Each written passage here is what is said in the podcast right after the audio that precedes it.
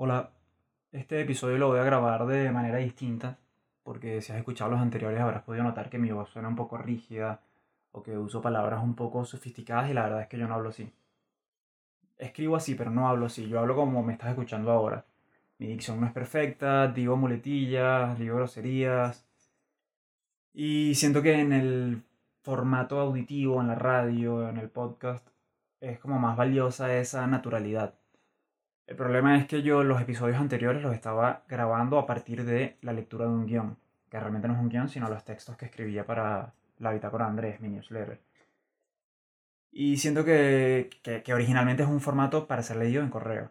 Siento que los, los, el lenguaje que va a ser leído y el lenguaje que va a ser escuchado son distintos. Porque en el lenguaje auditivo, como pasa en una conversación, uno puede usar muletillas, puede equivocarse, puede a mitad de oración volver a, estructurar lo que quería decir y el mensaje se entiende y no resulta tedioso. En cambio, un texto mal escrito no comunica su mensaje mm, de manera óptima. Si, si tienes que volver a releer, si, si repite términos, si... Eso son otras cosas, son otras cosas. Entonces, bueno, esto quizás es como una forma de, de, de hacer que, de publicar más seguido, de, de, no trabajar tanto, no pasarlo por tantos filtros, porque cuando yo escribo, yo lanzo mis ideas ahí, luego las estructuro, le agrego cosas, le quito, cambio palabras, y bueno, para hacerlo audio, entonces después lo leía, lo editaba. Y es demasiado. Es demasiado trabajo para, para lo que es, para, para, para, hacer un comentario, para hacer un audio de tres minutos, es demasiado. Entonces, si me libero de, esa, de ese guion, eh, bueno, siento que podría ser encontrar esa naturalidad que, que quizás yo valoro en las otras cosas que escucho.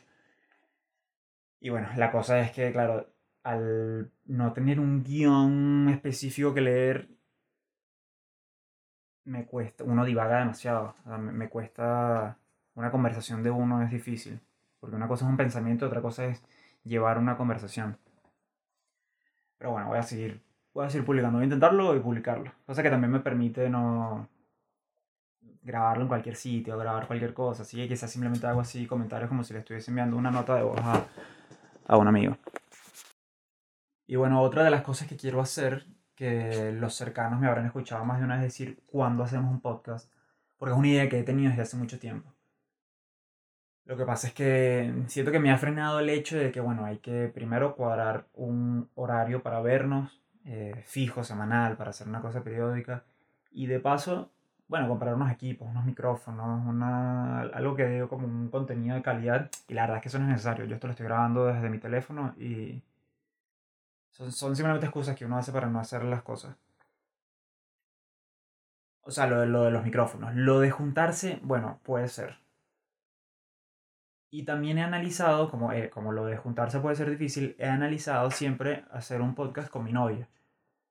Bueno, porque nos vemos seguido, porque sería muy fácil cuadrar vernos. Eh, lo que pasa es que nunca lo hemos hecho porque sería como una conversación ficticia. O sea, de los temas de conversación que nosotros tenemos, ya nos conocemos. O sea, por poner un ejemplo, si hablásemos de un tema polémico, algo que de qué hablar, podría ser el tema del aborto. Y sería, sería una ficción que yo le pregunte, ah, ¿y tú qué opinas? Sobre, porque es que ya lo sé. Entonces, bueno, estamos armando ahorita eh, nosotros dos y un par de amigos un podcast grupal, bueno, para ver qué, para ver qué sale, para ver qué, cómo funciona esa dinámica de conversación en grupo, porque a pesar de que somos amigos, bueno, eh, hay podemos hablar de unos temas en profundidad que uno no habla con todo el mundo, de cosas, no sé, más profundas, más reflexivas, qué sé yo. Ya veremos cómo sale eso. La próxima les, les aviso cómo, no sé ni cómo se va a llamar, eh, qué vamos a hacer para que lo escuchen.